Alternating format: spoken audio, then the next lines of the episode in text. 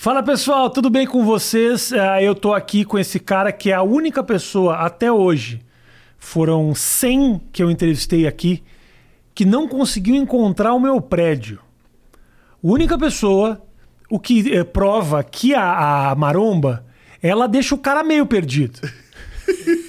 ela deixa o cara meio perdido. Léo Stronda. Valeu, valeu, Rafinha. E aí, Obrigado por mano? me convidar. Pô. Eu acho que é mais a minha dislexia. Eu acho que mesmo. é, eu acho que é. Eu sou perdidão também, cara. Eu sou muito dislexo. E na verdade a culpa foi o Waze. O Waze me botou na rua de trás. Você confia mais no Waze ou no Google Maps? Eu fico sempre dividido. Eu prefiro o Waze por causa da- das atualizações de trânsito. O Waze, ele vai se atualizando com o que o cara, com o que os outros estão. É, ah, é isso que é foda, que às vezes tu cai na ciladinha. Entendi. Que os caras marcam a polícia e tu fica, ih, porra, fudeu, tem polícia ali. Aí tu chega não tem. Isso. Ou marca uma obra, puta, vou devagar porque pode ter buraco e Mas não tem o- obra. o, o problema do Waze é que às vezes ele faz o seguinte, ó. Você tá andando, aí ele fala, não, faz esse caminho alternativo. E aí, brother, ele te manda na puta que pariu. Pra você economizar 40 segundos. 40 segundos. É, isso é verdade. Pra nada. E lá no Rio de Janeiro é meio perigoso Então. você dar esses mole aí. O Waze no Rio de Janeiro é um perigo. É te um joga perigo. nos, numas quebradas É, muito Tem estranhas. essa história boa do Rio Você mora no Rio, né? Moro no Rio de Janeiro, sou carioca da gema mesmo. Carioca de lá, né? Cara, eu vi muita coisa tua. Já tinha visto muita coisa tua. Eu te conheci Também da. acompanho você desde o. Porra, antes do CQC. Eu, eu, inclusive. eu tava vendo, cara, muita coisa do teu som. Sim. Que tu faz ainda ou não? Sim, fazemos. Faz, fazemos. né? Hoje a gente faz um. Dois projetos paralelos, né? Que é o Bonde da Estrona ainda, Uhum. onde a gente lança uns álbuns e tal. Aí a gente deixa essas músicas mais dessa essência da Estrona, de como a gente começou lá em 2006, para cantar com o Bonde da Estrona.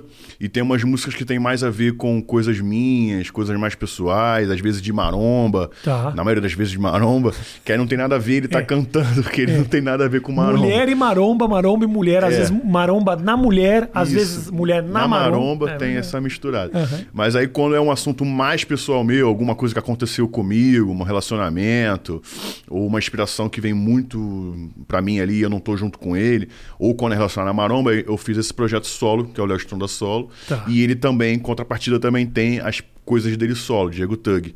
Então a gente tem aí, vamos dizer, três projetos, o Bonnie Strona, que é eu e ele, e nós dois separados. E aí, a partir de uns dois anos pra cá, a gente começou a tocar esses projetos paralelos, assim. Mas ainda tem lançamento direto. A gente acabou de lançar um disco agora no fim do ano que chama Motorhead, Ah. onde a gente faz uma temática toda sobre carros. Cada música é o nome de um carro. Tem a música Evoque, tem a música Não, mas, aí o Cadillac. público, ah, mas o público aceitou? Porque Sim, muito é bom. maromba mulher, mulher é maromba. O cara vem com um carro, aí chateia. Não, não, assim, é o nome. não, o, o- o nome da música é, é- é um carro, por exemplo, Evoque, mas eu não falo sobre o carro. Tá. Eu falo de alguma situação que aconteceu Entendi. e tinha o carro lá na situação. Tá. Fui pegar a mulherzinha e tal, ou então fui, Fui na academia. fui na academia. Entendi. É só o nome da música É, que é o cara. é, é. É uma ideia boa, né? A ideia é Tipo, boa. Toda música Aí porque tem. a gente fez um clipe do álbum. Tá. A gente não fez um clipe de cada música. O álbum inteiro é um clipe. Aham. Então a gente levou todos os carros que a gente cita nas músicas pra lá. E a gente fez um clipe do álbum inteiro. Então você vai ver uma estética idêntica, parecida em todos os videoclipes de cada música. Tu falou que tem o teu trabalho de rap solo. Isso. E aí, tipo, quando tu conta as tuas coisas pessoais e tal. É. Que merda tão grande dá num relacionamento pro cara escrever uma música? O que, que, que aconteceu contigo Cara, a ponto de te ver- inspirar assim, brother? Cara, na verdade, tudo, qualquer coisa. Às vezes um relacionamento virtual que tu acaba se frustrando, ou dá muito certo. Ah, tu já teve um com- relacionamento virtual que não. Já, milhares. De Você ficar no, é. no aqui É, e, não, e não rolar E não pessoalmente? rolar às vezes. É. Não aconteceu com você nunca? Cara, eu tenho uma história muito antiga. Ah. Acho que eu já contei aqui no- do catfish que eu tomei. Eu tomei É, um. não, não, não pelo menos eu tomei- não sei se foi catfish o meu. Tomei Tomou um catfish ah, maneiro? Tomei um fera. E aí, como é que foi? Cara, teve uma época que a gente. Quantos anos tu tem? Tenho 29. Ah, tu é muito mais novo que eu. A gente comunicava um negócio chamado Mirk. Mirk? Mirk era um Nunca papo, ouvi. era um bate-papo só de, de texto, do começo da É, internet. quando eu comecei era ICQ. ICQ. Antes do ICQ tinha o Mirk. Porque o ICQ, tu tinha direto o contato da pessoa. O Mirk era um ambiente que todo mundo entrava para se comunicar. É tipo um UOL, bate-papo da Tipo UOL. um bate-papo da UOL, só que não era aquele formatinho, era meio com código e tal. Era um negócio muito, muito. Eu sou velho, né, brother? 45. É, Mirk eu não, não conheço. Velho pra caralho. E aí tinha uma menina que eu me comuniquei durante Quatro meses. Quatro meses. Escrevendo. Cindy, não vamos esquecer. Nossa, sim. Linda. Me mandava foto. Nome dela. de catfish, Cindy. Porra. Brasileira, Cindy, porra. Se fosse, porra, beleza, tô no Canadá, achei uma Cindy, Porra, beleza. Se fosse Sirlene, É, a gente Sirlene, acredita. é. A gente acredita, É. mas Cindy. Mas não tinha. Hoje você sabe que isso é, catfish. É, muito Na legal. época era o Na começo. Época era muito começo. Eu é. não come ninguém ia acreditar que alguém ia estar fazendo de conta, não sei E o quê. e tu era novinho também, não tiver comer ninguém. Aí falou, é moleque. isso, porra, demorou. Nossa, é, caralho, pá, namorinho. Excitado, é. Caralho, porque a internet tem isso, né? O cara Tem, começa tem, a criar um universo. tem. A fantasia. Na verdade, é sempre a fantasia que mexe, né? Ah, total. E aí eu comecei Eu sempre com- costumo falar que, tipo, relacionamento, sexo, é muito mais complicado falar sobre do que realmente é. Do que falar realmente- sobre é muito mais complexo do que realmente fazer. fazer, né? É. Às vezes é mais fácil fazer, Sim, né? é que- muito mais, porque é vibe, né, mano? Tipo, tu encontra uma pessoa que tu tem a vibe, tu tem aquela pele, aquela química e tal. Quando você vê, você já fez amor, você já tratou ela bem, você já levou ela pra jantar, já, já conversou, já rolou. É. Agora, você conversar sobre isso, pô, como vai ser? É. O que, que eu espero sobre A hoje? A expectativa, expectativa. é. Tu vai, blá, blá, vai complexando tudo. Então eu, eu prefiro sempre deixar rolar mais, assim. Mas já tive relacionamento. Mas isso que fode a cabeça do cara, né? Quando É. o cara começa a criar muita coisa. É E aí fala, porra, não, tem que ser bom. Eu tenho que mandar bem na primeira vez. Mano, é a chave pra cabeça te derrubar, né? Sim, sim. Mas agora tem o bom e velho Viagra que resolve esse problema. Porra, é, mas será Isso que resolve? Não, não resolve não. Se o cara não tá com a É, cabeça boa, não a vai. cabeça é a Nunca cabeça. tomou? Nunca tomou? Não, nunca tomei. Já mano. tomei bem. Já tomei bastante. Mas assim, E funcionou pra tu? Cara, o problema é o seguinte. É, ó, então, eu acho que é muito mais não a ver tá com cabeça, mano. Se tu não tá ali. Tem gente que é assim, o cara toma e já fica. E já. Sim, é, já tá pronto. A ereção tá ali. É. O meu não. O meu, quando, as duas vezes que eu tomei é o seguinte: ele até segura se a cabeça vaza um pouco. Sabe quando você tá ali, você- a cabeça meio que. Aham, tu pensa numa parada nada a ver, "Ah, né? nada a ver, eu tipo. Tu tá lá puta, assim falando, tô- porra, cara, aquele boleto, será que eu paguei? É, isso, isso. Pera aí, rapidinho. Isso. O cara já fica meio perdido. O Viagra, pra mim, segura nesse momento que tu perdeu o foco. Ah, entendi. Tu usa Entendeu? ele como quase que um É pra manter. psicótico ali, Isso, né? é pra manter, não é pra dar a ereção. Se Entendi. o cara não tiver excitado, pra mim não rola É, nada. eu tenho, eu tenho alguns suplementos e manipulados que eu uso que tem a, a substância tadalafila, que é uma das, uma das substâncias Uhum. Sim. que contém no Viagra, no Cialis, que é vasodilatador. Não é Exatamente. especificamente pro pênis, mas ele é pro, pras veias, né? E quando eu tomo esse vasodilatador, às vezes no mesmo dia, na mesma noite eu vou, né, consumar o olfato, eu sinto que ele, pum, ele já dá uma invernizada melhor. Dá é. uma invernizada. Dá aquele gás, Dá, né? dá, ele fica rígido. Mas por que que tu toma um pra veia? Pra vasodilatador, pra aumentar o fluxo sanguíneo nas veias. Isso ajuda na, no ferro? Bastante, bastante. Ah. Porque quanto mais fluxo sanguíneo eu tiver nos meus músculos, mais nutrientes eu trago pra eles, mais glicogênio e recuperação muscular eu consigo. Caralho, Por isso que sabia. os fisiculturistas têm as veias, o cali- o calibre da veia maior, mais grosso, mais. Hum. O cara toma isso pra competir também, pra, pra vascularizar Toma, toma mais? o tempo inteiro, toma o tempo inteiro. Inclusive, é, uma- é um dos mitos que a gente vê sobre o bombado, que o bombado é brocha. Existe o colateral de deixar impotente sexual? Existe, mas para o cara chegar ao ponto de ser, ficar impotente sexual por causa de esteroide anabolizante, Aham. é tipo assim, ele tem que ter feito muita merda, entendeu? Tem que ter, tem que tomado muita coisa errada. Porque o esteroide anabolizante em si, ele, primeiro, que a maioria é derivada da testosterona. E o que faz o homem né, ter ereção é testosterona e fluxo sanguíneo. Então a gente tem mais testosterona e muito mais fluxo sanguíneo. Então, tecnicamente, a ereção de alguém que usa esteroide, que é um, um bombado, vamos dizer, é melhor do que um do cara normal. Mas, lógico, tem os fatores, cabeça, né, estresse. Porra, Que aí isso, fica isso na é, noia. isso é muito invariável, não tem É. como. Mas em questões hormonais, o, o cara que usa bomba, vamos dizer, ele tem mais potência sexual do que um cara que não. Agora, no momento que ele para de tomar a bomba Aí também, que fode, não pode parar. É. né? Porque realmente, assim, se você. Tô, posso estar errado, tô- me fala em correio se está errado. Não, tá certo, é Prefiro mesmo. confiar no Dr. Léo Strong. Isso, confia, confia no doutor. É melhor, porque assim, é. Porque assim, depois que você toma, teu corpo se acostumou àquela ingestão artificial. O rebote de parar de tomar, tua testosterona vai lá no, no Exatamente, inferno exatamente. também. né? Você tem a produção normal de testosterona. Você tá lá, uma, você é um cara, vamos supor, você faz esporte, come bem, um cara, pum, viril, suave. Você tem aí de 500 a 700 miligramas de testosterona no em ml de sangue. 500 a 700. você começa a usar o esteroide anabolizante. Isso amplifica para uma grama, uma grama e meia por semana ou, ou, mais, ou mais por mês.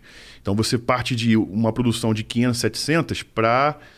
Não produção, na verdade, no sangue você parte para 3 mil, 2 mil e meio. 3 mil, É. bro? Então o que acontece? É com isso eu- que tu anda diariamente? É, eu já, em épocas boas eu bati 8 mil mais, que a máquina só contava 8 mil, aí tinha 8 mil mais. Matheus, Mas o cara era- come o, a, o- O a fechadura é, do bagulho. tipo, o bagulho bateu um vento, pum, pau duro, é bagulho doido. Não é? bagulho doido. Porra, 8 mil, É, mano. muito- Hoje em dia tá na faixa dos 4 mil, 4 mil e pouquinho. Mano, mas caralho, é, muita coisa, Muita coisa. velho. Mas a, a testosterona em si não é a única. Você tem uma ideia como é muito? Para as pessoas saberem como é muito, eu tenho 700. E meu Tu tem médico bom, olha e tu fala: É bom, tu é bom. Cara, Rafael, 45 anos, É, 700. muito bom, muito É bom. muito acima do normal. E eu fico, Muito acima do me normal. sinto mó orgulhoso, assim. O Blazer, que é o cara que me ajuda a filmar, que eu acho que, tipo, teu amigo aqui, ele tem 30 e poucos, ele tinha 290. É, aí tem que O tomar. médico falou, pelo amor de Deus, você tá, tá quase com uma, uma buceta aí. No... Bom, aí voltando para o assunto técnico. Aí você tomou o esteroide anabolizante É. sintético, então seu corpo entende, cara, ele- eu tô com 4 mil de testosterona, É. eu não preciso produzir mais. Ele cancela a produção natural, porque ele fala, eu tô com 4 mil, não preciso, eu tô com muito mais do que eu preciso para gerar meu corpo. Então ele cancela essa produção natural, o testículo cancela a produção de, de, este- de, de esperma e tudo mais. Então você vai tomando o esteroide. Aí quando você para de tomar, ele tem aquele abismo, porque nem você tá tomando e nem ele tá produzindo. Aí até o corpo entender que ele precisa re- voltar a produzir testosterona, que rola esses, essa perda de libido. É, aí até pode ocasionar uma impotência sexual, porque você tá com testosterona zero praticamente. Que você não tá tomando e nem o corpo tá produzindo. Seu- Você tem um- uma queda brusca de, de testosterona, entendeu? Mas me fala o seguinte: obviamente a bomba também tem seus efeitos colaterais. É, qualquer remédio tem, não tem pode como. dar, que tenham questões e tudo mais. Mas o que que faz o cara tomar? O que, que faz o cara tomar esteroide? Bom, tem dois motivos: ou a saúde ou a estética. Tá. né?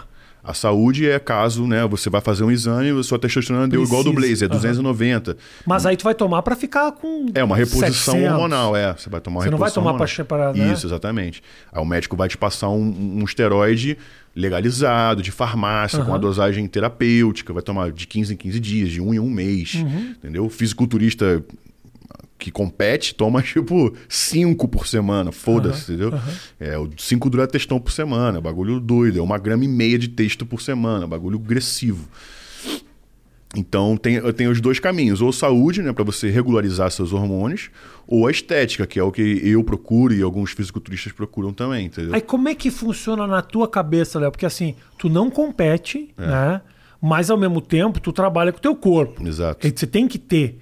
E aí, tu, como é que tu faz pra não ficar na, com a cabeça do competidor, É. mas ao mesmo tempo se manter? Como é que tu É, foi, equilibra foi um isso? processo. Tipo assim, quando eu comecei a musculação, me apaixonei. A primeira vez que eu fui pra academia, eu me apaixonei. Porque eu era magrinho, pequenininho, esmirradinho, tinha 1,49 de altura com 13 anos, 14 anos, era muito baixinho. Eu tive um déficit de crescimento ósseo. Aham. Então, e eu já fazia esporte pra caralho, judô, natação, tudo que no, no- no municipal lá de graça que meu pai me botava, eu tinha tudo. Aí meu pai levou no médico e o médico falou: Cara, bota ele pra fazer um esporte. Ele- meu pai falou: Cara, esse moleque, esse moleque já faz tudo, o moleque é um canhão, é um terrorista. Aí ele, pô, então musculação. Ele tem que vai fazer 14, fez 14 para entrar na musculação. Aí não deu outro. Quando eu entrei na musculação, dois meses depois, eu dei o estirão. Aí cresci. Era isso que faltava. Era um, estímulo hormonal que a- no- os músculos do nosso corpo têm glândulas hormonais. Você ativando elas, você melhora várias partes da, da, da- do seu organismo. Então, quando eu comecei, foi por estética né? e por saúde também, porque eu precisava desse estímulo hormonal natural do meu corpo. E conforme você vai treinando e você me apaixonei pela musculação, eu comecei a usar referências, né? Então você, a minha referência de shape já era o cara com 40 de braço. E eu lá com 27. Eu falei, porra, quero ter aquele braço. Aí fui, fui, fui, fui, fui, fui, cheguei no 38, 40, porra, aí eu já olhei pro cara que tinha 45, porra, não deve ser tão ruim ter 45, eu vou tentar, aí foi, aí foi, foi, foi, 45, porra, o cara tem 48, olha como é que é mais fácil aqui, porra, de repente, é um, é um vício, é um vício, é literalmente um Mas tu, vício. co- tu te considera um cara viciado em academia? Eu, com certeza. Eu não consigo mais viver sem. Hoje, que. hoje em dia eu não tô tão bitolado. Aham. Eu não tô tão bitolado. Eu consigo é, pular uma refeição. Se eu tô aqui com você e, pô, você quer ir numa pizzaria, eu consigo falar, não, vamos e tal, eu como uma pizza com você. Antigamente, não. Tipo, vamos na pizzaria? Pô, irmão, não dá. Tô fazendo dieta. Ou então vamos na pizzaria, vamos, tem minha marmita, minha marmita na bolsa ali, eu levo a marmita. Cara, tirar a marmita, É, Matheus, é, marmitada é nóia demais. monstro, é, muito nóia. Eu tive essa época, tá ligado? Aí foi isso que eu tava, foi essa que é a pergunta que tu fez, como eu divido isso, Isso. né? Então eu, eu tinha uma época que eu queria ser fisiculturista, eu queria botar um shape Competir, absurdo, competir. competidor, é. Só que eu vi que era, primeiro, que era muito difícil, eu tinha que fazer aquilo sem errar todo dia, o mais tempo possível. Então é uma bagulho que você precisa abdicar de muita coisa da tua vida. Você não sai, você não come, você não- A vida é a pesadona, vida fica né? meio claustrofóbica, É, meio assim. A imagina. vida de atleta é uma vida meio depressiva, vamos dizer assim. Não é uma vida sociável, vamos dizer. É uma vida bem, bem egoísta, e bem egocêntrica. É só você por você e mais ninguém. Foda-se. 24 horas comendo, 24 horas treino, é, pensando em treino, treina uma hora por dia, mas o seu dia inteiro é em função daquele treino. Precisa de uma mulher É. muito, muito Tem que ter a mulher parceira, paciente assim. que faz tua Nossa. dieta, que te ajuda, que deixa que tu fica estressado, porque é uma vida merda. Tu fica o dia inteiro só pensando nisso. É, a às vezes o que você toma também altera teu humor. Imagina. Caralho, Ah, testosterona, trembolona, essas coisas tudo deixa tu irritado, pressão alta. É foda, é uma vida bem, bem sacrificante. E Por como- isso é tão. É tão, como diz, é tão ovacionado. Porque pro cara chegar naquele corpo ali, pode ter certeza, irmão. Ele abdicou de muita coisa e ele fez coisas absurdas que você não teria coragem de fazer. Mano, posso te falar? Eu tenho, já falei, já trouxe aqui, o, veio o Cariani, já veio Ah, é. o Felipe Franco, a turma, ah, o Muzi, o Muzi é meu amigo. Muzi é brabo, é. Turma, é- turma é muito legal. Eu tenho um respeito fudido, cara. Porque é uma dedicação, assim, que... Eu, eu comentei com o Cariani outro dia. Porra, se um atleta convencional tivesse a dedicação de um fisiculturista... Irmão, o cara seria o melhor jogador de futebol da história. Sim. Porque realmente, assim, É, o jogador de futebol não, não tem a mesma dedicação. também porque o jogador de futebol precisa de um certo talento, uma malemolência, Sim, sim, sim. que às vezes a festa ajuda, tem outra história ali, né? Porque é um, é um esporte muito criativo. Não, é, é que não é necessário que ele viva 24 horas pro futebol. Não é necessário. Por isso o jogador sai, faz festa, faz farra, porque não é necessário. No fisiculturismo é necessário. Se você não ficar 24 horas em função disso, no campeonato você não vai ganhar. Porque Sim. teve um cara que ficou. É. Entendeu? E, deve ser uma puta No frustração. futebol o tu cara... tem que saber jogar, talento, genética e treinar. Treinou lá, fez o teu treino, saiu, fez musculação, tem um dia de folga, dois tal, você não precisa manter. Lógico, não pode exagerar também em comida, em bebida, apesar de eles exagerarem às vezes em bebida, mas tem que ter um padrão, mas não é tão 24 horas quanto o fisiculturismo. E o quanto é o cara que vai ser um campeão ou vai ser um cara muito grande, por exemplo. O quanto disso é genética dele e o quanto isso é exercício mesmo. Cara, tem aquele ditado simples, né? O trabalho duro supera o, o talento. Mas, se tu pega um cara com talento, com genética, que trabalha duro também, é imbatível. Ninguém segura. Ninguém né? segura. Então, tem muitos caras que têm a genética, têm o talento, mas não. Às vezes nem se encontraram naquilo que realmente tem o talento. Né? Eu vejo alguns caras que eu conheço assim que treinam em academia, tipo, treina de vez em quando, assim, nem vai direito. Tu olha pra falar, caralho, o maluco é gigante, monstruoso. Só que o cara caga pro bagulho, não é o bagulho dele. O cara é um advogado O cara é um forte pra advogado caralho. forte pra caralho. Ou então, em outro, outras coisas, né? Tipo, um, um cara que é advogado e só pensa em treinar. Maluco pica, cheio de memória, consegue me- memorizar uma porrada de coisa e tá insistindo em ser fisiculturista. Né? Tem talento pra qualquer coisa. Então, quando a pessoa não se encontra, que é ruim, né? Eu acho que quando um atleta de fisiculturismo, vou falar do meu mundo que eu falo com mais propriedade, se encontra na genética, ele fala, porra, minha genética é foda, se eu me dedicar, eu sou imbatível. Tem o o Felipe Franco é um deles, é um cara que tem a genética pro categoria dele incrível. Ele se dedica agora, ele acabou de ganhar um campeonato profissional agora em Portugal, foi agora, semana Eu passada. vi, eu acompanhei. Eu vi o teu vídeo que você falando, Pois é, vendo pff, incrível. a competição Ele dele. ganhou dos melhores do mundo, assim, tava ali junto com ele. Você tá Agora ele- ligado nisso? Lembra quando ele veio aqui ele falou, vou É, competir? Isso, eu... O cara foi lá e des- destruiu, destruiu, Portugal. destruiu. Ele ficou, ele já era o primeiro desde o, desde Mano, a o primeira cara tem uma cinturinha do tamanho desse iPhone cinturinha aqui, bro. amarrada. É, e, Isso o- e- aqui e é- o, e o gominho do, do abdômen parece umas. Ah, aquelas com buquinha de gelo de, Não, e é- certinho. não, e é impressionante assim que um cara como ele, né? É um ele, ele, ele é muito pica no- no- no- na categoria dele. Do lado dele tem uns caras muito foda, mas você consegue ver que ele tem uma genética superior dos caras. Tem, tem. É isso, genética. Agora, a genética dele é pra essa categoria dele, que é a Men's Pra essa Physique lá, categoria. né? Se ele for pra um bodybuilding, não tem como. Porque os caras são muito maiores. É porque o biotipo corporal. Não é nem porque são maiores, às vezes são do mesmo tamanho dele. Eu até costumo falar isso. Tem tu vai pegar um atleta de bodybuilding que deve ter o mesmo centímetros que o braço dele, que o peitoral dele. Mas a, a estética do corpo, o biotipo, o formato dos músculos não é, não é igual, é diferente. E como é por que... isso existem as categorias. Não é porque quem é Entendi, maior, quem é melhor. pra É por formato de corpo. E como é que essa galera, os fisiculturistas, a galera que compete te vê, vê o que você faz? Então, eu sou um amante do esporte, sempre digo isso, né? Eu sou um semi-atleta, vamos dizer. Eu vivo o esporte 24 horas por dia, eu gosto da parada, mas me permito ser uma pessoa normal também, não tão bitolada quanto um atleta de fisiculturismo.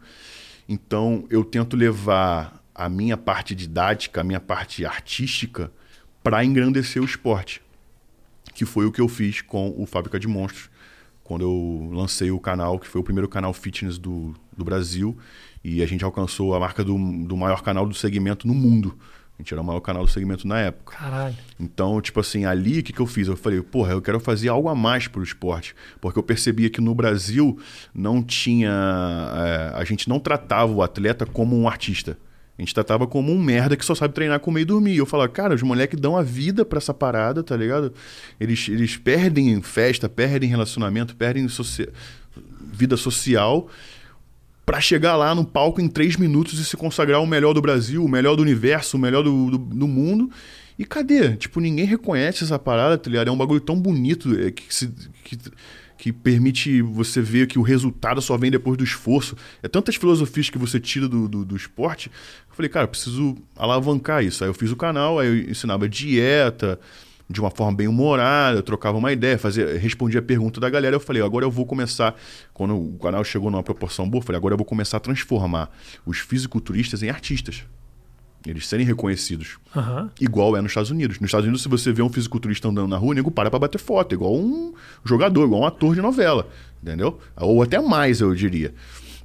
Então eu falei, eu preciso disso. Aí eu trazia o, o, o atleta convidado monstro. E eu transformava aquela entrevista como se fosse um Jô Soares. Ele veio ali para contar como que foi a carreira dele e tal. Botava ele num pedestal, mostrava Aham. o quanto ele era, tipo, bom por estar fazendo aquilo e tal. Então eu comecei a transformar devagarinho, de forma bem humorada, a mentalidade da, da, dos jovens. entendeu? Tipo assim, cara, o atleta é um cara foda, é um cara que tem a vida por trás e que se abdicou de coisas que você não teria coragem de abdicar. Eu fui mostrando isso. Aí o esporte foi tomando uma proporção legal. Lógico, não fui eu o único pivô de, de ter alavancado esporte. Várias pessoas em volta ali Mas então a galera, os, os atletas te olhavam como. como um engrandecedor do esporte. É um, Um holofote um, um cara que, que fez algo numa mídia global, não só no âmbito competitivo. Que o atleta, ele era famoso ali, no campeonato. Quem curtia, quem tava ali, sabia que era ele. Mas saiu dali daquela bolhazinha, ninguém Aham. sabia. E eu trouxe para uma parada global, porque eu já era, era conhecido com Bom Gestrona, já fazia programa de TV, já, já era envolvido mais com mídia. Aham. E eu trouxe eles para isso. Então eu ia fazer um programa de TV na Xuxa, eu levava um fisiculturista. Entendeu? Eu ia fazer um- uma apresentação de música Na no, Xuxa mesmo? Você foi na Xuxa? Fui, fui. Xuxa, Eliana, esses lugares assim. O que, que a Xuxa queria? A Eu Xuxa, curioso. O que, que você foi fazer na Xuxa? na Se Xuxa. a Xuxa me chama hoje, eu não sei o que eu vou fazer na Xuxa. Ah, eu fui por causa do Fábrica de Monstros na época, no início. Aham. Então eu fui falar sobre dieta e fazer um shake proteico pra ela do jeito que eu fazia, É que isso, era isso que eu queria saber. Eles vão, eles vão fazer, tu fazer alguma coisa, não é, É. só te entrevistar. Não, não era só entrevista. Era mais zoeira. Fazer um shake lá do jeito que eu fazia, dando porrada, misturando coisa nada a ver, tá. e botar pra ela experimentar e ver se ela gosta, e dar umas dicas de dieta, uns negócios assim. Aí foi um fisiculturista, aí foi o Bambam, eu acho também, aí foi uma galera, tipo, aí a gente. Né? Isso engrandecia meu nome. Quando o nego ia pesquisar, ia ver o canal, ia ver atletas ali sendo Sim. entrevistados. Acho que uma coisa puxava a outra, entendeu? Ah, e por que que você acha, cara, que muito louco assim, né? A internet ajudou muito a, a tirar o estigma do cara fortão. Sim. Ah, deu, deu humanidade pra esse cara que tá ali na academia, Sim, sim. bitolado. Por trás desse cara bitolado tem um, ele, ele tem as, as ideias, fala as merda dele, os amigos e Isso. é muito louco assim. É, tem gente muito interessante no meio disso tudo. E, e- e- e a galera começou a entender que é um esporte. E é mais do que um esporte, é uma profissão. Mas por que, você acha que a internet foi o lugar onde isso se encontrou? O veículo certo? Porque na TV não se divulga isso. A, a, a beleza, globalmente falando, não é um cara fisiculturista. É um cara com shape de praia. É um extremo. Um fisiculturista é um extremo. Sim. A, a mídia global, as pessoas, de uma forma geral, não, não acham maneiro, acham bizarro. É. É. Até um certo ponto é. Mas É eu. fora da curva, É fora da curva. Eu enxergo arte nisso, entendeu? E eu queria mostrar isso para pessoas. Cara, você pode não querer ter esse shape, mas enxerga a arte aqui. Entendeu? Você pode não ser um pintor, Van Gogh, um, um Leonardo da Vinci, mas você não enxerga a arte na parada que ele faz. Então, é isso. O fisiculturismo, você é um, é um, é um escultor do próprio corpo. Você tá ali todo dia lapidando a Isso parada. aí você ouviu em algum lugar. Isso aí é, Sim, isso é- isso é- Isso aí é muito. Isso é, muito, Isso é uma isso filosofia do bodybuilding. Isso é você é uma esculpir. frase muito bonita pra vir agora. Isso aí. Isso é antigo, isso é antigo. Quando, é quando eu verdade, comecei né? a pensar na fica- musculação, já existia essa cara fica frase. esculpindo. É, todo dia ele vai lá, olha no espelho e fala, pô, o ombro ainda não tá simétrico pro o resto do corpo. Aí ele vai e muda o estímulo, muda o treino pra aumentar o ombro, pra Puta, poder cara, deixar a mas simetria. Isso em algum momento na vida do cara tem que virar uma noia. Não tem como não. Não, é noia. O cara olhar e falar. Não, é nóia, é Falta nóia. um pouco de ombro. E às vezes ele não sabe, mas a genética dele não vai ajudar ele a ter ombro, vai facilitar ele pra ter panturrilha. Sim, aí ele vai E aí você a- fica- Mas é esse o lance, é você bater até melhorar o ponto fraco. E dá pra melhorar tudo. Dá, dá. Tudo. Dá, dá. O cara que tem a perninha fina hoje, ele pode ficar com a perna. Pode, pode. Caralho. Ó, pronto. Eu tenho que perder peso. eu tenho que fazer dieta, não posso ficar forte. Quase quebrou a Eu tenho cadeira. que fazer dieta. O Porra, que, que tu tava reclamando aí que tu tá, ficou gordo? Do Não, eu nada. engordei, engordei. Eu tava. Porra, eu tava com 113 quilos, o máximo do meu peso da vida.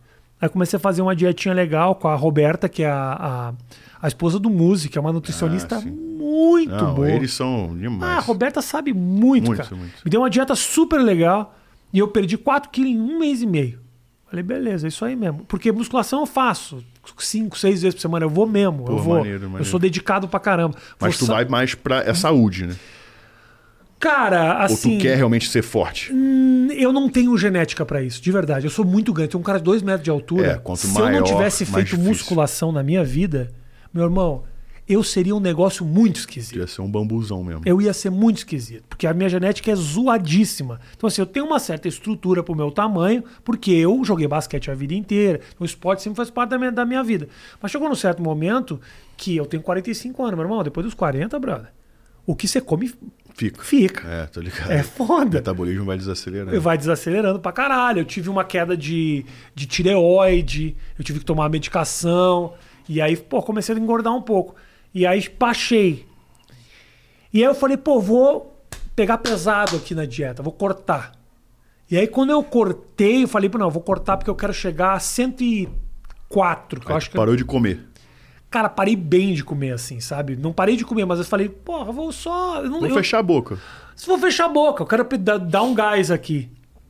E eu pulei pra 114. Aí tu engordou mais. Engordei, cara. E eu fiquei. Eu, eu ligava pra, pra, pra, pra, pra Roberta domingo, 8 horas da noite. Falei, Roberta, eu tô na academia. É domingo, 8 horas da noite. Não tem ninguém aqui.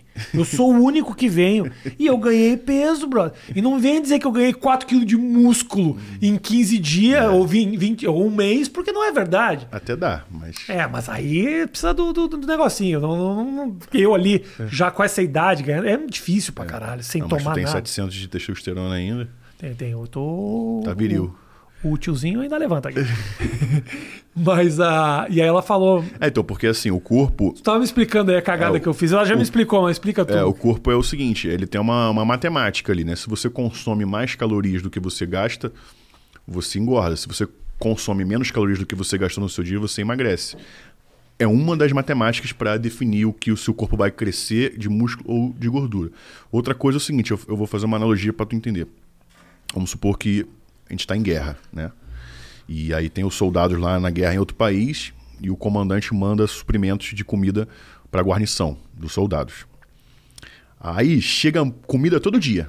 Tum, tum, tum, tum. O que, que, que o cara lá, do, o que faz a raciona, o racionamento de comida?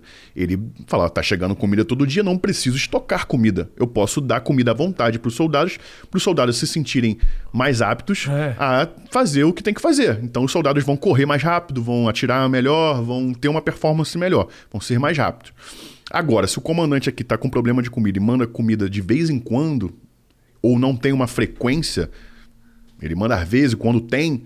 Quando chega lá na guarnição, o que, que o cara que cuida do racionamento faz? Ele estoca comida porque ele não sabe quanto que você vai mandar de novo. Aham. Esse estocar comida você é a vai gordura. ganhando peso. Isso, é gordura. Então o que, que ele faz? Ele Aí, diminui cagada. o metabolismo, ele diminui a frequência com que os soldados vão trabalhar. Ah, já não, não vai 100 não, vai só 30. E os 30 vai cansado, entendeu? Aham. E segura aqui 60 porque não tem comida para todo mundo, É. entendeu? E vai indo, e vai indo. Aí ele vai diminuindo o metabolismo para o seu corpo viver e trabalhar com menos caloria e vai estocando comida, vai estocando comida na gordura, porque ele não sabe quando você vai mandar. Então, se você ficar um tempo sem mandar, ele tem um estoque de energia ali para ele usar, entendeu? Então, é um, é um erro muito normal que todo mundo comete de achar que, ah, eu quero emagrecer, eu vou parar de comer. Sim. Na verdade, não é parar de comer, é o contrário. Quanto mais vezes você comer, mais o seu metabolismo acelera para a digestão, mais o seu corpo entende que ele pode trabalhar full gasto calórico É. para fazer o funcionamento habitual do corpo. E com isso, o seu metabolismo acelera, seu gasto calórico aumenta e você vai perdendo gordura, porque ele, ele- ele entende que não precisa estocar mais. Exatamente isso. Você falou de bonitão. É isso aí. Eu comecei em. Agora eu tô há uma semana que, eu, que ela me deu a dieta legal e falou: Meu, cara, ela me deu tanta comida, irmão. Sim. Me deu comida pra caralho. Comida, co- eu tô comendo hoje como eu acho que eu comi poucas vezes na minha Tu vida. faz quantas refeições por dia? Eu tô fazendo umas 4, 5. É isso. É o Muita, mínimo. muita proteína e diminuir bastante de gordura. O que aconteceu? Em uma semana eu devo ter perdido uns 4 quilos já.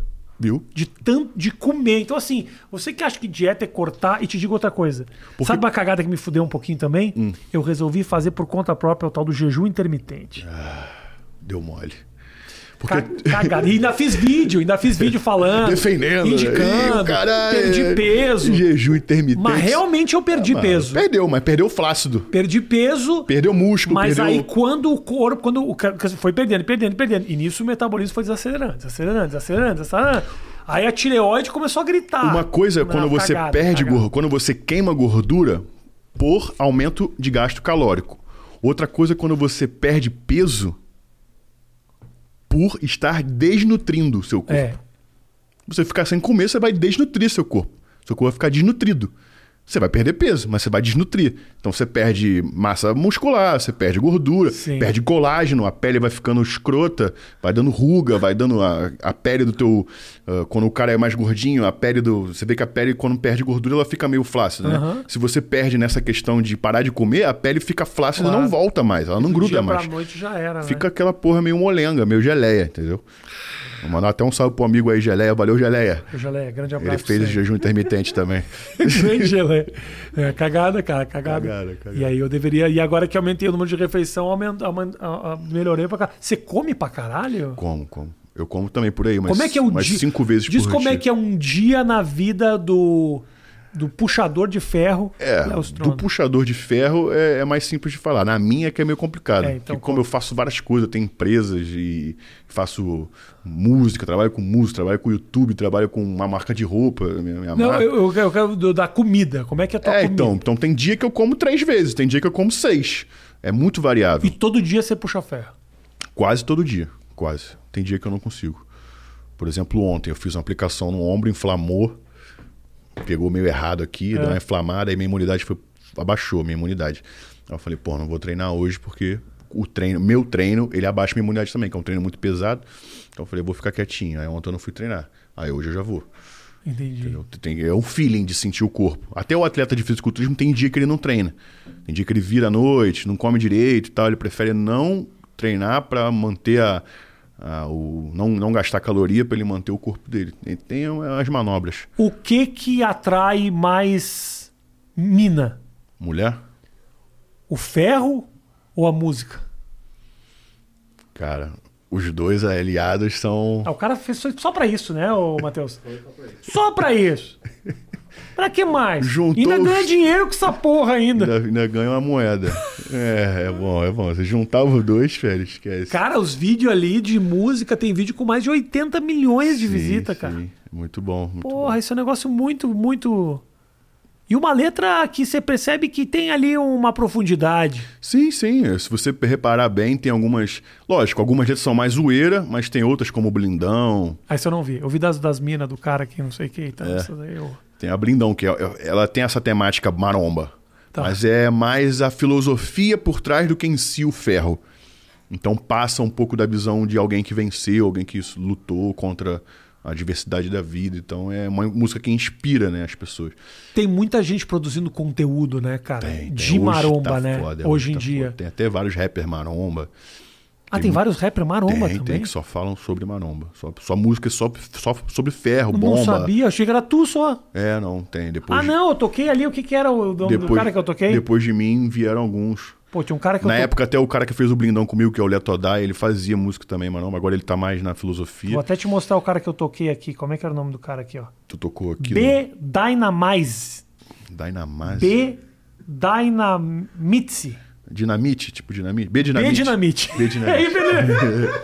ah, eu, eu já ouvi, já ouvi, sei quem é. É B. Dinamite. Eu conheci quem é. É um carequinha, né? Ele fala, eu achei interessante. Eu, eu- não, ele tá de boneco aqui. Eu achei interessante que no meio da música dele, ele fez uma estrofe toda sobre o fato de que tomo bomba mesmo. Eu achei interessante. Ele admitiu. Acho que faltou um pouco de letra, ele falou. Vou falar das bombas que eu tomo aqui. Aí falou. É o, que, é o que eu falo, não tem como tu fugir disso, mano. Tem, né, O cara? bodybuild é isso, mano. É comer, é comer. É treinar, é treinar. É dormir, é dormir. É bomba, é bomba. E Não como é jeito. que o cara. Não tem como chegar num. Né? Não tem como chegar num, Não. num tamanho sem tomar Tem, nada. tem. né? Você melhora seu corpo, você evolui seu corpo, você muda. Você pode sair de um cara gordo para um cara forte, de um, dentro de um limite genético padrão. Você pode sair de um cara magrinho para um cara fortinho que treina, que malha, que aparenta ser um cara que malha. Sim, sem esteroide. Mas chegar num nível muscular, passar de 45, 48 de braço seco, veiado e trapézio na orelha, sem pescoço, bonde do no-neck, pescoçudo. Não tem como. tem, né? Desculpa, mas. Ah, eu sou natural, é. Então. Tem limite pro natural, Tem, então. tem um limite, tem um limite. Caralho. Então aí, galera, vamos tomar bomba. Porra! Quer crescer, filha da puta. Não fica aí puxando ferrinho. Mas, contrapartida também, se você só tomar bomba, não adianta. Não adianta. Não adianta, eu te O garanto. que, que acontece se o cara só toma bomba? Ele vai ter só os colaterais. só vai se fuder. É, vai ter ginecomastia, atrofio testicular, acne, espinha, pelo pra caralho, queda de cabelo. Vai ter só os colaterais. Por quê? Porque o esteroide anabolizante, ele não cria músculo. Ele não é uma poção mágica. Você não botou e ele cria uma fibra muscular ali. Aham. Ele acelera o processo de hipertrofia. Ele acelera um processo metabólico. Se esse processo não existe, não tem como ele acelerar nada. Aham. Você tá entendendo? Você pode ter uma Ferrari. Se tu não botar porra de gasolina, ela não anda. É. É, básico, é óbvio, é o simples. Entendeu o que eu quero dizer? Claro, assim. O, o esteroide ele amplifica a sua performance. Se você não tem performance nenhuma, não adianta. Agora, o cara. O ca... Quem toma bomba aprende com a vida. Ou com os companheiros. Não tem Não, médico. tem que- como fazer um acompanhamento médico. Hoje em dia é bem mais tranquilo por conta disso. Os médicos já entenderam como funciona. Né? Não existe nenhum estudo clínico real comprovado sobre esteroide anabolizante. Tá. Por quê? Porque o humano seria uma cobaia. E né, a gente não, não existe isso de humano ser cobaia, a não ser de forma ilegal. Então existem estudos de pessoas que pegaram o fisiculturista que já toma e fizeram um estudo em cima dele. Não pegaram alguém do zero para estudar de cobaia. Mas é fatídico. Quando que tu teve a decisão de, pela primeira vez, tomar? Ah, eu era novinho, eu entrei Novo na academia eu falei, quero essa porra. é. Aí logo, tipo, um, dois anos de treino puro, treinei dois anos sem nada. Aí eu comecei a tomar, com uns 17, tinha 16, 17 anos, já comecei a tomar. E o que que era? Eu- a minha primeira esteroide que eu tomei na minha vida foi o estanozolol da Noderlan. O branquinho, o, o pozinho branco. E esse servia pra quê? Então, todo esteroide é para anabolismo. Não, não existe isso também. Isso é um mito. Ah, esse esteroide é para secar e esse é para crescer. Não existe. Não. Todos eles é para criar músculo Tá. e aumentar o metabolismo. E realmente você sentiu um puta efeito Puta, quando eu ganhei, sei lá, 8 quilos em um mês, dois meses. 8 quilos em dois meses. Não é porque quando você começa, a evolução é muito rápida. Aham. É como qualquer área da vida, né? Os primeiros degraus são rápidos. Aí chega um determinado momento que o próximo degrau demora muito. É tipo subir o Monte Everest. Aham. Os primeiros mil metros, tranquilo. Os próximos 100, mil, 100 metros vai ser tão difícil quanto os mil que passou. Os próximos Entendi. 50 metros, o ar efeito vai diminuindo a, a facilidade da parada. Então é, é tipo isso. Cada degrau, o próximo fica mais difícil. E hoje, quando tu olha o cara muito maior que tu, tu convive com uma galera gigante. Gigante, É um cara muito grande, mas assim, eu vejo teus É, vídeos. Eu sou o menor É da tipo galera. filho dos caras. É, é, é. Mas a. E aí tem algumas vezes que você olha um e fala, porra, eu poderia chegar ali se de repente eu tomasse mais, eu fizesse mais. Fica na tua cabeça esse desafio? É, então, vezes? eu, eu hoje, com a maturidade que eu adquiri, eu entendo que existe o fator genética. Não adianta eu fazer o que eu quiser. Eu posso tomar bomba igual um retardado e Aham. comer igual um mongoloide que não vai dar. Entendeu? Não tem como. Agora, eu olho para um cara que tem um biotipo semelhante ao meu, com uma qualidade muscular melhor que o meu, eu, eu acho, pô, eu consigo chegar. Agora, os é que eu costumo falar, eu sou um cara musculoso. Eu não sou um cara grande. Se você pegar minha estrutura óssea, minha, minha, minha estatura, eu não sou um cara grande, eu sou um cara musculoso. Dentro da minha estatura, dentro do meu. Do meu né, da minha estrutura óssea, eu, tô, eu tenho bastante músculo. Mas eu não sou um cara grande. Aí você pega o Giga, pega o, o, o Alf, uns caras que já tem estrutura. Já, tu vê que o pulso do cara aqui, onde não tem músculo, já é um bagulho largo. O cara tem a, aquele- a genética neandertal ali pra ele, entendeu? Entendi. Então é diferente o cara quando não tem genética. E o cara já nasce pronto, né? É, já nasce Tem favorecido. uns mano que você passa na obra, você fala, pô, se esse cara Sim. levanta duas semanas de ferro, Sim, sim. esse cara é maior que todo mundo. Tem vários pedreiros que tem um shape melhor que cara que treina todo dia aí. Que loucura, né? O que faz, o que prova que, posso estar errado ou não, se o pedreiro tá na obra todo dia e tá ficando forte, esse papo de não repetir grupo muscular e tal, também. Não, ele, ele é forte ali, num padrão sequinho e tal. Entendeu? Porque ele tem a genética muito eh, abençoada. É. Se ele para de fazer obra e começa a comer direito e se dedicar a um grupamento muscular por dia, aí ele vai crescer muito. O cara da obra ali, ele vai, ele vai chegar num corpinho maneiro referente a um padrão normal dos caras que fazem obra. Entendi. Ele nunca vai ser um fisiculturista. Mano, seguinte, eu pedi pra galera mandar umas perguntas. Tá. Tá? E a gente desenvolve os assuntos, porque muita gente conhece coisas tuas que eu não conheço. Eu vi muita coisa tua, mas eu não conheço tudo. Aham. Separei algumas perguntas, a gente desenvolve os assuntos, vai surgir curiosidade minha no meio disso aqui. Show. Se tiver alguma coisa que pintar daqui e tu não quiser responder, fala, Rafinha, foda-se. Tá bom. Caguei pra isso, não, não, não vou falar. E aí tá tranquilo, também a gente vai pra próxima. Tu, Beleza? e tu teve muita. É um bagulho que eu Fala, queria te fala. perguntar. Pergunta tá sim. gravando? Não, tá tudo gravando, tempo não para, não para aqui. É, Ah. tu teve algum problema com. com. Cancelamento, eu sei que tu, já teve alguns, mas assim. eu fui é- o criador disso. Tu teve problema, tipo, com o Instagram, com as coisas de bloquear tuas paradas, de perder foto, de, tipo, não segue as diretrizes do Instagram, puf, sai. Não, não, eu, Porque eu vi uma vez tu reclamando Uma vez caiu, caiu uma vez minha, mas era uma bobagem. Eu postei uma foto minha com meu pai pelado, de bunda de fora, e detonou. Uma outra coisa, uma vez sem querer, eu postei um negócio que era um. Parecia. Eu, não me lembro se eu postei uma foto que, do, uma- de alguém pelado, mulher pelada, não me lembro que, que era, uma montagem que eu fiz também deu bom, mas não, porque tá. tá Não, é porque eu, eu, eu ia falar sobre isso. Eu vi tu falando outro dia sobre uma parada dessa, eu, tô- eu percebi que tipo, as coisas estão mudando um pouco assim, Porra. na internet. Né? Muito. Tá, tá essa, essa militância tá um bagulho chato e você percebe que a militância não é pra todo mundo, é seletivo.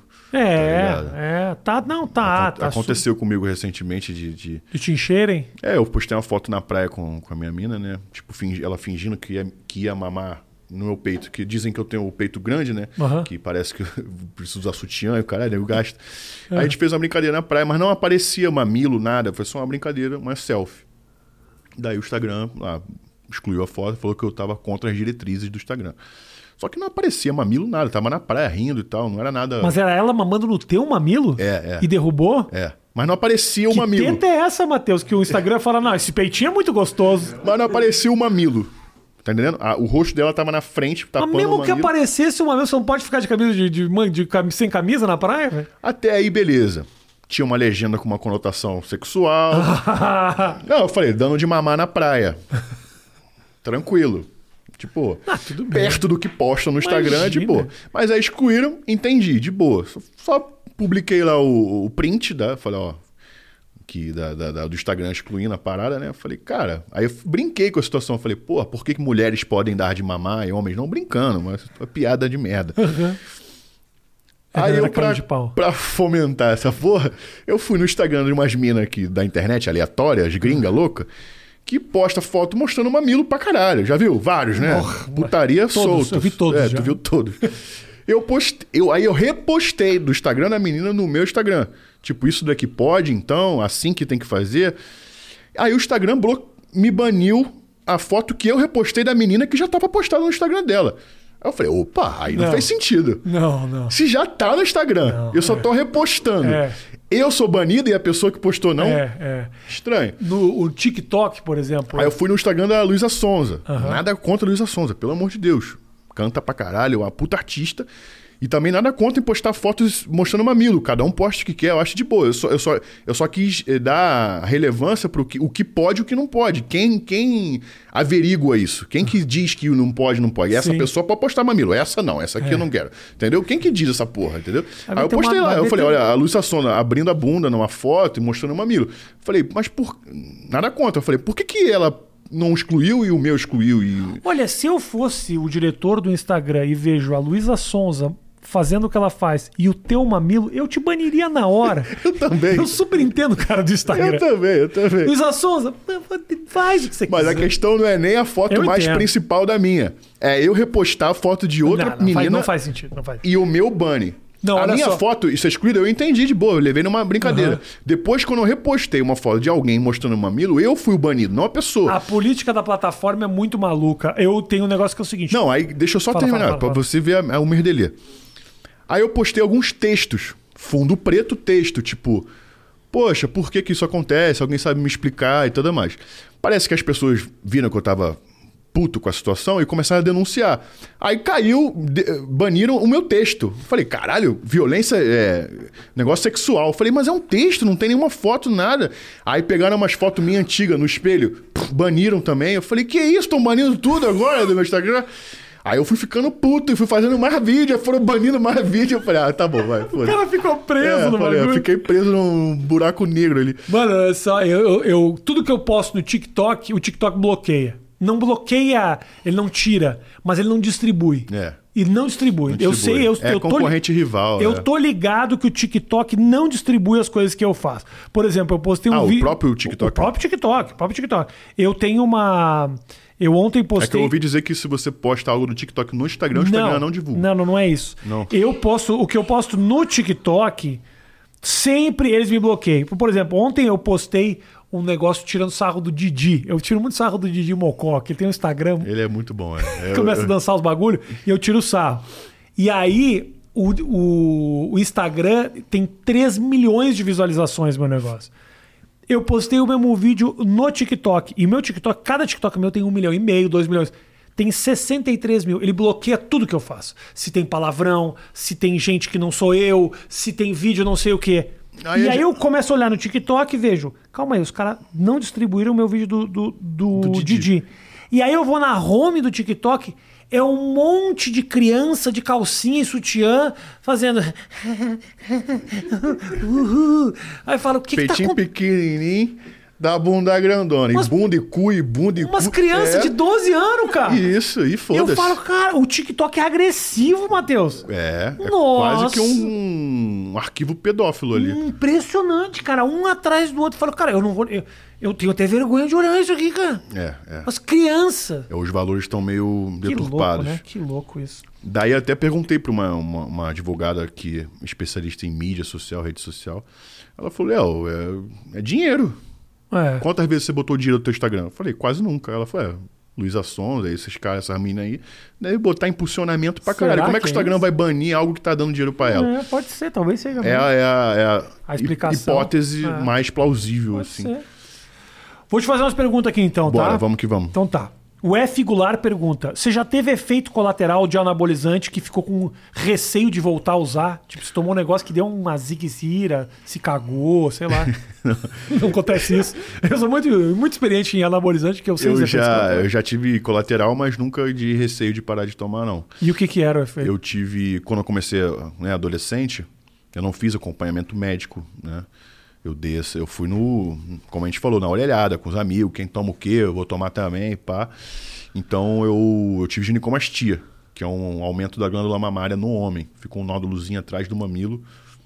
Com. A, a glândula mamária no homem também tem, mas ela não desenvolve, porque é, não tem o, o hormônio. Ficou com uma tetinha. É, eu fico um, um, um nódulozinho. Aí empurra um pouco o mamilo pra fora. E é aí depois o o Instagram te baniu por quê?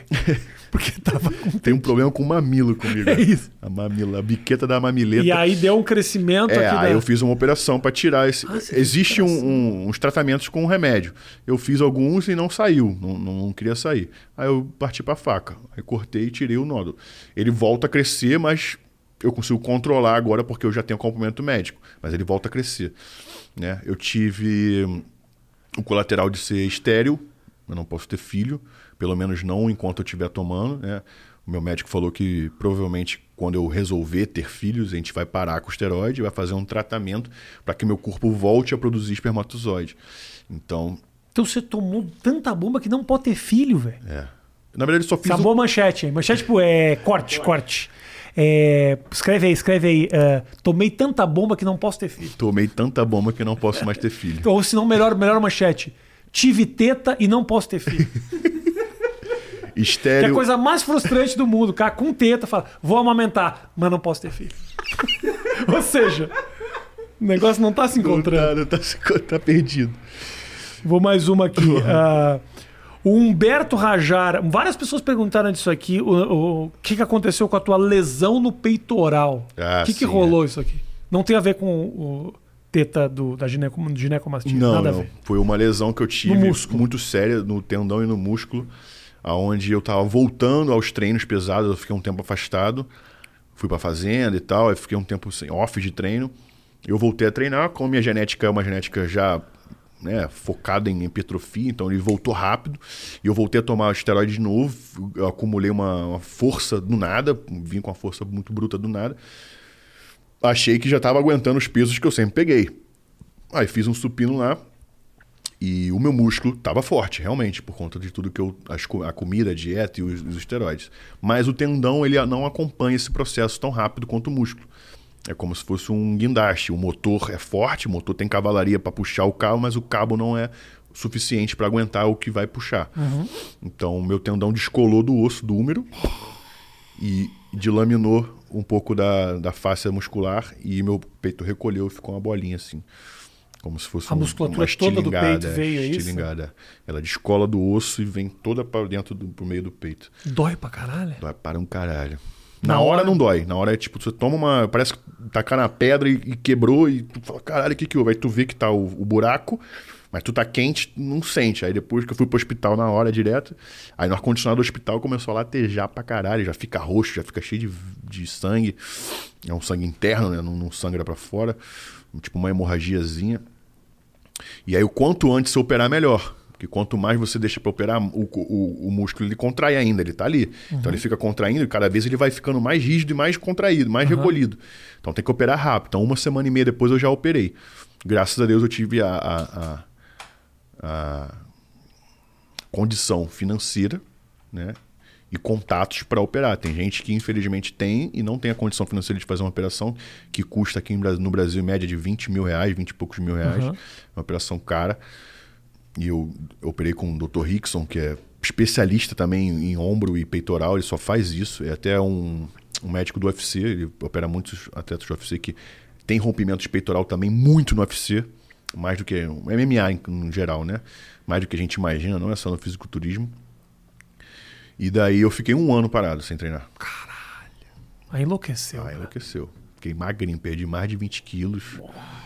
Fiquei Vendo enxurriado. todo dia no espelho. Esse braço aqui fica com tipóia uns três meses, porque você não pode contrair de jeito nenhum, né? Porque ele volta com o tendão pro úmero, Uhum. ele faz um corte aqui no, perto da axila. eles passam o músculo do ombro e do bíceps, abre, porque o músculo peitoral, o tendão, a inserção é por baixo desses músculos, lá no úmero. Aí ele fura com furadeira o osso duas vezes, Nossa. passa uma, uma alça de titânio, sei lá, algum ferro bem forte, prende o, o tendão ali de novo, costura o tendão e o, onde o peito meio deslaminou, que perdeu um pouco de massa muscular, costura de novo também. O problema é mais no músculo, que o músculo, como ele é um tecido frio, mais mole, qualquer contração que você fizer pode rasgar de novo. Então tem que ficar três meses de tipóia. Só que três meses com tipóia, com o braço imóvel, não tem estímulo muscular nenhum. O músculo, eu fiquei com esse lado penco, sabe? Assim, meio bem mais magro que esse. Uhum. Eu emagreci total, mas esse lado ficou muito mais. Então fiquei um ano bem ferrado, mano. E aí depois que você tem autorização para voltar, é. você, você consegue ganhar rápido? Ganhei aqui? rápido, ganhei rápido. Eu ganhei tipo 18 quilos em menos de seis meses. Porra. Foi bem tranquilo para voltar. Que bom seria se fosse sempre assim. Né? É, mas a questão é, porque eu já treino há 14 anos. Já tinha a memória muscular, meu corpo já tinha o metabolismo para isso. Já era educado para crescer. Agora, O problema é mais a, a confiança de pegar um peso de novo. E isso demora. Tá. Eu tô voltando a ter confiança agora, tipo um ano e meio depois. Caralho. Agora que eu começo a botar um supino com 40 a cada lado, aquecendo 50, bem, aquecendo bem, mesmo assim com medo. E ficou marcado de alguma forma o teu peito? Cara, eu percebo, eu percebo bastante né, porque eu perdi um pouco da massa muscular, então quando você vê assim ele dá uma entradinha aqui para cá, não, não, mas assim, a cirurgia foi muito boa, foi muito top, então tecnicamente, assim, não, não tenho nenhuma. Dá para perceber se você olhar bem. Entendi. O Pablo aqui ele pergunta algo que foi, obviamente, 40% das perguntas foram sobre perguntando se você vazou o próprio nude de propósito. Muitas perguntas a respeito do nude, é. mas muita coisa da rola, um negócio impressionante como tem uma fixação com a rola. Uma fixação amigo. muito grande sobre a rola. Aí eu, eu não estava ligado no que que era, fui pesquisar. Aí tu achou? Eu não, não, eu não pesquisei a rola. Eu já tinha visto que tinha uma manchete em algum momento. O youtuber Léo Stronda, não sei o que, da rola. Eu falei, não cliquei na época, falei, não é um, não é um tipo não é um momento, né? Não, não, é um, não é um momento, não é o tipo de conteúdo que eu falo, nossa, vamos lá. Vamos ver a rola do amigo. Preciso me informar, não é isso. aí no momento que eu cliquei agora, pesquisei, aí já veio vaza rola. Aí depois já veio uma ex-namorada fala que a rola é de mentira. Aí vai tendo um Aí o outro cara fala Photoshop da rola. Aí tinha um cara que mexia com o Photoshop, explicando se dava para fazer uma rola no Photoshop. Rolou um TCC da o rola. O universo ao redor da rola. Explica o que aconteceu, Lestro. Cara, até hoje, de fato, eu não sei como aconteceu. Ah. Tá? Na época eu tinha uma namorada, essa foto tava no celular dela, tava no meu também. Não sei se eu mandei para outra pessoa, eu acho que não porque era uma foto realmente que ia aparecer meu corpo, meu, meu rosto e a rola. Então não é uma foto que eu, artista, ia dar uma hora de ficar mandando para todo mundo. tinha no celular dela. E era um celular que ela tinha, que ela antigo, que ela perdeu, e, e etc. Então não sei. Até hoje eu não sei como essa foto vazou. Ela nunca se manifestou a respeito? É, ela também fica na dúvida. Ela fala, será que foi do meu celular? Eu não, não, não passei. Porque ela tirou algumas fotos do celular pro celular novo e deixou algumas lá para passar pra nuvem e acabou perdendo o celular a gente fez mudança e tal, nunca mais achou o celular. Não sei, não sei. Até hoje eu não sei como é que essa foto vazou. Mas na época não tinha essa moda de, de que é hoje tão escancarado. Se fosse hoje... De, de moda de quê? De fazer Photoshop na rola? Não, moda de, de nudes. Ah, de nudes. Era, foi muito... Porque eu não acho que teve moda de fazer Photoshop na rola. Nunca não foi uma é, moda. Não é, não é. Nunca não, foi uma, uma moda de nudes. Hoje em dia todo mundo manda nudes pra todo mundo. É um é, bagulho meio natural, assim, né? Na época não tinha essa porra. E acho que foi o primeiro nude que deu certo, assim, porque a galera, a galera não teve uma conotação ruim do nude. Foi, levaram mais na zoeira, de elogiar e tal. Algumas atrizes de postaram. Meu Deus, eu vi aqui. Quem é atrizes? esse cara? É. Tipo da Globo? É, é da hora. Jura mesmo? Ah, fiz uma... Paola Oliveira. Nossa, que rola. Inclusive, acho que ela foi uma das oh, que porra, caralho. Não sei, não posso ter enganado, tá não lembro. Foram algumas. É, não, não vou atribuir é, não o dá. elogio à rola do cara pra uma mulher que não elogiou. Tá é, não, é, não, pelo amor de Deus. Só é. acho que elogiaram. Ah. E tinha montagem ou não tinha montagem? Léo? Não, não tinha. Mas só tem um jeito de tu descobrir. Eu não quero. Eu não quero. Ah, você Desculpa, não. É. eu, eu não tô nem aí. Eu tô repassando 60%. De você descobrir, perdão. Ótimo. Não tenho nada que ver. Mas eu tenho que fazer a pergunta, que depois É. os caras vão falar, eu não perguntou, a pergunta que eu fiz. Não me interessa, eu nem vi a porra da foto. Não, nem veja, não é nada legal. Não, porra. É rola, porra. Não, tinha uns caras que falava. Eu, eu fiquei dividido porque tinha uns caras que falavam que, a- que é o, cara não a rola é grande, aí outro cara É porque, a fala rola tava, é porque a rola tava mole.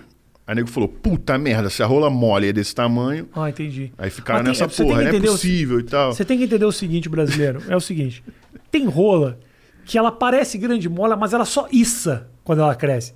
E tem uns mano que tem a rola molinha que quando fala, pô, olha lá, na hora de que endurece o bagulho. Dobro tamanho. Agora, pergunta como é que eu sei de tanta rola? Não sei, não sei. É um negócio que, que eu ouvi falar. Caiu no teu colo. Que um amigo me contou.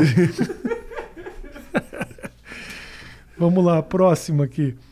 Ah, o Guilherme Janu pergunta da negócio da tua relação com o Bambam. Eu não faço a menor ideia do que, que é isso. Me explica. Bambam- A treta com o Bambam, o cara pergunta aqui. Assim, vou resumir bem, porque eu não gosto muito Resume, de falar sobre esse Por favor.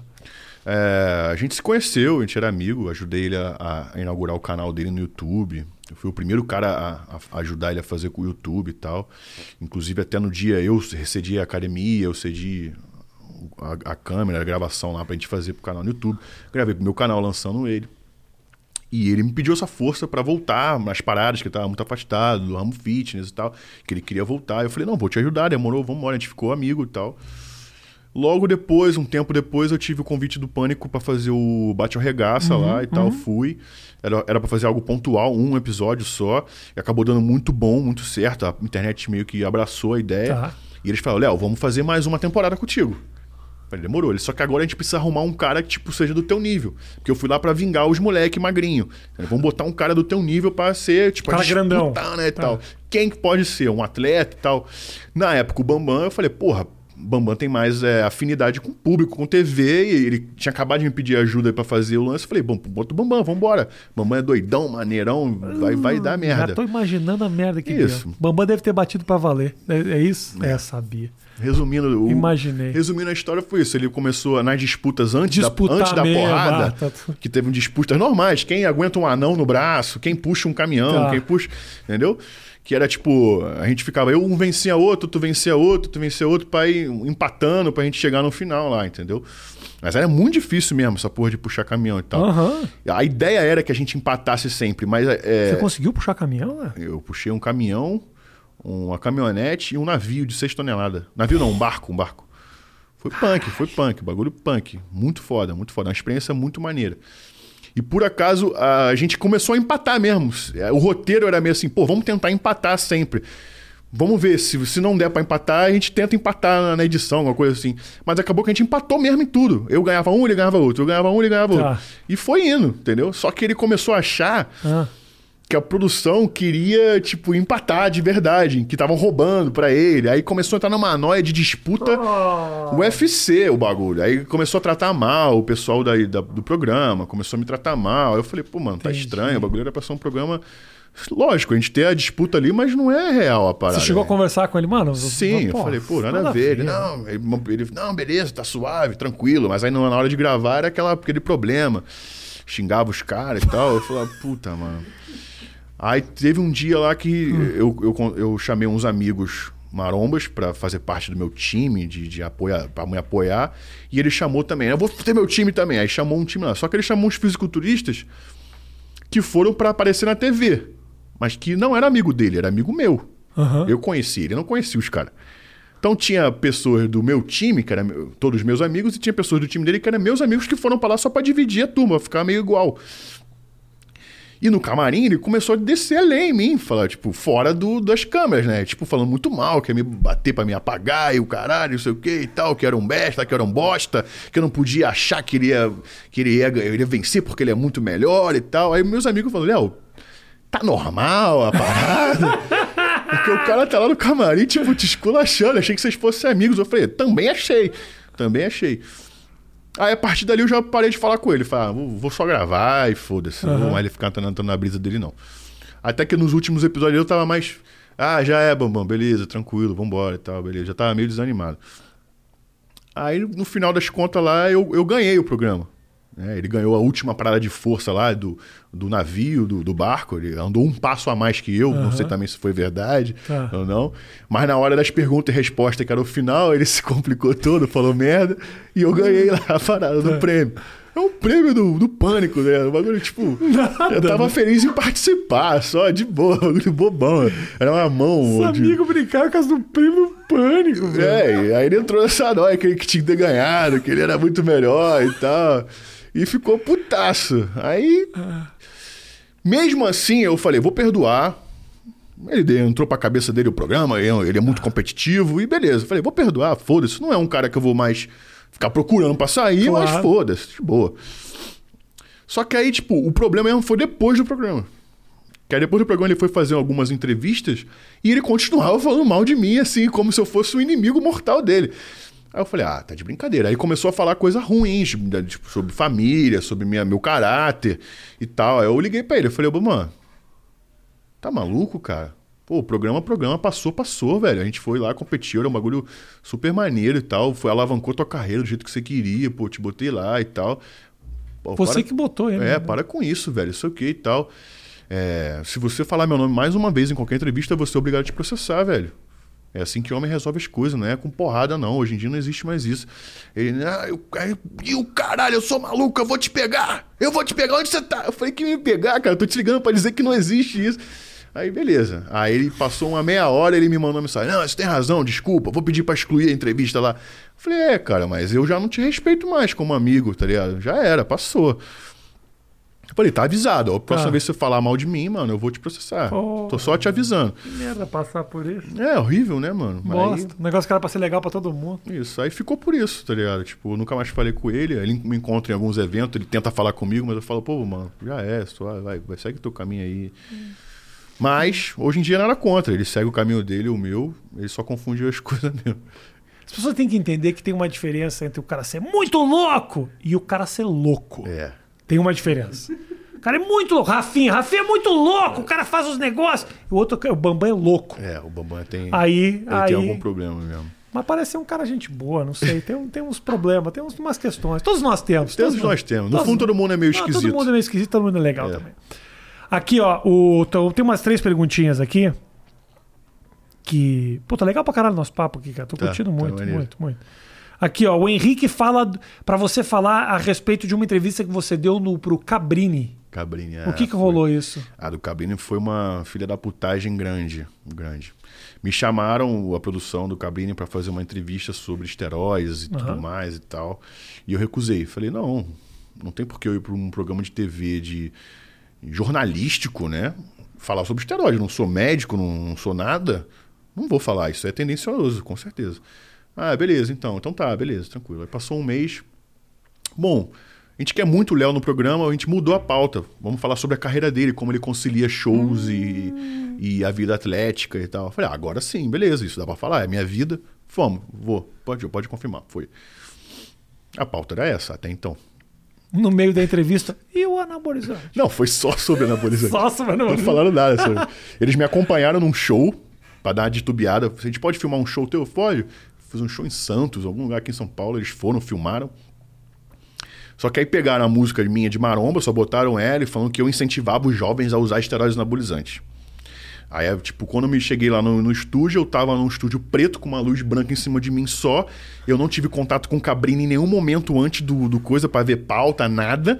Ele entrou gravando já com lapela, pum, outra luz nele. Quem é Léo Stronda? Eu falei, caralho, aí é foda. Falei, porra, mano, não sei agora. Assim eu fico até na dúvida quem sou eu agora aqui. Aí eu resumi quem sou eu ali. E aí começou, esteroide. Quanto tempo você usa esteroide anabolizante? O que, que você acha sobre esteroide anabolizante? O que, que você acha quando você? Aí Você, no constrangimento, foi respondendo. fui, eu tava meio perdido assim. Eu falei, caralho, beleza, vamos, vamos responder. Tentei dar um jogo de cintura de responder algumas coisas. Só que chegou no momento em que ele mostrou uma matéria de um moleque Ah. que tomava esteroide anabolizante, que comprava o esteroide anabolizante num, num- num ponto de ônibus com um amigo Porra. Na granja. e que ouvia minhas músicas. Então, por isso, eu era o influenciador que influenciava ele a usar esteroide anabolizante daquele jeito. Aí eu falei, mano, eu nunca falei pra ele comprar esteroide anabolizante num ponto de ônibus. Nunca. Pelo amor de Deus, eu nunca fiz isso. Aí, para não, que não bastasse, entrou a mãe de um moleque que morreu por causa de esteroide anabolizante, outro cara. E por acaso eu Só um sa- pouquinho, Léo, nós temos uma surpresa. Traz aqui Isso. a mãe. da- A mãe já chegou chorando. Agora Meu aqui, ó. filho morreu por causa de esteroide, você fica influenciando e tal, sei o quê. E aí, o que, que você sente agora aí, vendo aí que uma mulher que morreu por causa da sua música? Eu falei, que isso? Não é, foi por causa da minha música, não, cara. E por acaso, É. quando falou o nome do moleque, eu lembrei da matéria que tinha saído recente sobre esse moleque. Aham. E eu lembro que ele tinha. A matéria dizia que ele tinha morrido por embolia pulmonar. Ou seja, ele pegou um esteroide anabolizante e aplicou na veia. Um veículo oleoso. Parou no coração, embolia pulmonar. Então ele não morreu por causa do esteroide anabolizante. Eu, e, inclusive eu falei pra mãe, eu, eu falei pra mãe, mãe, eu sinto muito pela sua perda, mas o seu filho não morreu por causa de esteroide, seu filho morreu por ignorância, por querer ser ace- aceitação numa- num lugar onde ele não conhecia. Porque ele morreu por embolia pulmonar. pelo- Isso entrou? não, lógico. Acho que não. O pior foi isso, que depois disso, desse, todo esse ataque fulminante, quando foi ao ar a entrevista, tinham perguntas que não eram da mesma resposta. Os caras manipularam. Sim, pegaram uma pergunta e mistur- botaram uma resposta nada a ver pra montar pra eu ficar meio perdido na edição, entendeu? Pra parecer que eu tava assustado na edição Aham. e que eu não sabia responder, e que eu fiquei ofendido com alguma coisa e tal. E não post... e as partes técnicas que eu falei, ô Cabrini, se você tomar esteroide anabolizante, você não vai crescer e nem morrer. Você vai ser só um peitinho de cadela prenha e testículo atrofiado no máximo, porque você não faz musculação. Eu falei pra ele isso, de forma técnica, mas falei. Só que isso não foi. Eles não botaram eu como um, con- um conhecedor do assunto. Eles botaram eu como um marombeiro burro que só come treino, dorme e toma bomba. Entendeu? E que influenciava jovens a fazer a mesma coisa. Aham. E eu falei, mano, não tem nada a ver comigo isso daí, tá ligado? Então foi muito Mas a repercussão foi muito ruim pra você. Pra mim não, pra ele. Jura mesmo? Então, ele me ligou no meu celular pessoal, que eu nem sei como ele conseguiu. Ele mesmo me ligou. Pelo amor de Deus, faz um post aí dizendo que, nos, que estou sofrendo ameaças no Twitter, estou sofrendo ameaças no Instagram, de morte, o caramba, porque estão todo mundo dizendo o que eu... Cabrini pediu pra você. Caramba, voltou contra ele total. Eu falei, né? ô Cabrini, desculpa, mas não vou fazer. Não vou fazer retratação nenhuma. Na verdade, eu acho que você devia fazer a retratação. Não eu. Não, mas tenta apaziguar as coisas. Eu falei, mano, não vou, desculpa. Você não contou essa história? Não. Isso você deveria ter contado. Ele me ligou pedindo pra pedir retratação. E eu falei, quem tem que É, fazer eu, isso é eu você. quis deixar em off essa porra assim. É, né? também. É, eu não falei. Hoje falando, acho que é a primeira vez que eu falo assim pra alguém assim. Porque é uma história já- importante pra você contar. O jeito que você contou aqui, eu entendo super. Eu trabalho em televisão, É, meu irmão. é, é. Super entendo o que os caras fizeram com você. Por Quantas vezes eu fui fazer matéria de, da liga, não sei o quê, e, e eu precisava de um cara que fosse um marombeiro, não especificamente marombeiro, que eu nunca vi matéria disso, mas assim, uma pessoa que era da droga e que aí você tinha que vender Que esse era ruim, cara é. como ruim. Aí você fala, puta, mas o cara é legal pra caralho. O que, cara que eu é mó faço agora? maneiro. O que, que eu faço? Foda-se, É pega o foda. que ele falou ali, deturpa. E aí eu dou pros caras, os caras fazem o que eles quiserem. Você vai pra casa e chora depois. Foi um dos motivos pelos quais eu não consegui aguentar. Não tem que ter muito estômago pra fazer Tem, isso. tem, tem. Eu me senti E muito o- mal quando eu Ah, saí lá da entrevista. Eu, eu saí, sabe, com aquela angústia, tipo assim, Imagina. caralho, me usaram pra fazer um bagulho super Imagina. tendencioso, horrível. Eu acho que também isso deve ter te ajudado a saber aonde se expor também, né? Te Sim, ajudar sim, a sim. escolher melhor aonde você vai tá. estar. Eu depois pensando, falei, porra, eu podia ter falado, não vou dar mais essa entrevista. E saí fora, foda-se, não tava ganhando um real pra estar ali. É. Fui convidado, eu não tinha cachê, nada, porra nenhuma. Eu fui porque eu achei que eu ia falar sobre minha carreira. Entendeu? Eu fui totalmente enganado ali. Eu podia, é, me- meus advogados me falou, falou, Léo, você, tipo, quando for assim, sai, mano. Fala, não vou responder isso, acabou, e sai fora. Não vim pra aqui pra isso, e sai fora, mano. Só que na hora eu fiquei tão puto com a situação dele ter me virado o jogo que eu quis tentar rebater, sacou? É? Tá. Só que na edição não deixou eu rebater. Na edição ficou só eu Só como um idiota. tomando, né? Aqui, ó. Pra gente fechar, cara. Camila pergunta: fala, ah, pra- ah, pede pra ele falar sobre a Fazenda e a Luane. Você fingiu pelo jogo ou foi real? Hum, maneiro. No Fecha próximo aqui, capítulo. joga a luz, joga luz branca em cima dele. Isso, é. Joga a luz branca em cima. Você fingiu ou foi Você real? fingiu? Fake ou real? Cara, eu vou resumir pouco também isso daí, porque como né, diz respeito a outra pessoa, Claro. então não, não, não posso Mano, falar. fala o que você quiser. É, não posso falar por ela. Não, não, Mas assim, Tranquilo. a Fazenda foi uma experiência bem maneira na questão de, Quem tava na tua fazenda de entender. Foi. não- acho que talvez não lembre de todos, mas foi Os- eu, os- os a nomes. Luane, João Zoli, Gabi Prado, Ana Paula Renault, a Kátia, a Pa- ex-Paquita, ahn, Rafael Ilha, que foi o campeão, no caso. Bom, então os caras não podem te acusar de usar droga na fazenda. pois é. Esse BO não vai Eu não, cair. sei- eu não sei como que o Rafael Ilha ganhou. Esse BO não vai cair pra você. É, não Ele ganhou, né? Ele ganhou, não É. sei como, cara. É que hoje em dia eu acho que o reality ele não é mais uma- um avaliador de caráter ali dentro do- da casa. É um né? teste de popularidade. É um- quase, não, né? é um teste, é um, é um avaliador de quem sabe jogar mais o jogo. Tá. Não é mais um Big Brother que era antigamente, a Fazenda que era antigamente. Ah. Hoje em dia a gente interpreta como um jogo mesmo. Né? Quem que jogou mais, quem que foi o mais jogador, quem conseguiu manipular mais as coisas, quem deu o melhor nas, nas provas. Não é mais um avaliador de caráter, quem merece. E tu foi longe? Eu fui quase pra final, saí uma antes da final. Eu queria ter saído na primeira semana, era a minha intenção, juro pra você.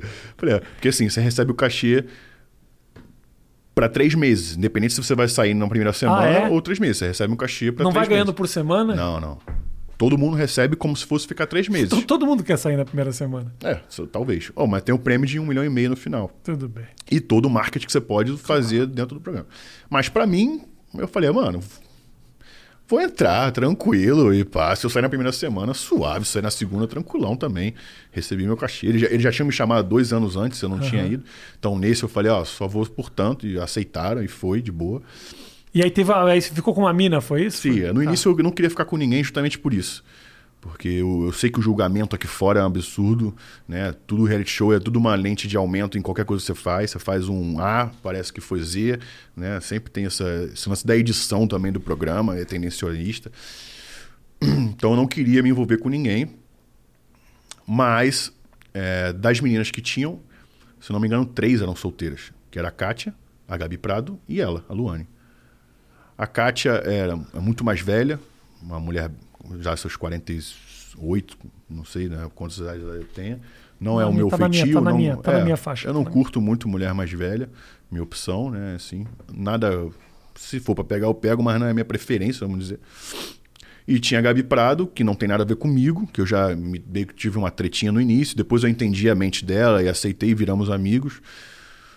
E tinha a Luane, que era a única carioca solteira que falava igual eu, minhas gírias e tal, sabia tudo sobre o Rio de Janeiro. A gente começou a ficar amigo, conversar, conversar. Na carência do programa ali, eu, eu tava solteiro também acabei ficando com ela. Mas não fiquei com ela com o intuito de casar e namorar pra caralho. Eu fiquei pra curtir ali o momento, tá ligado?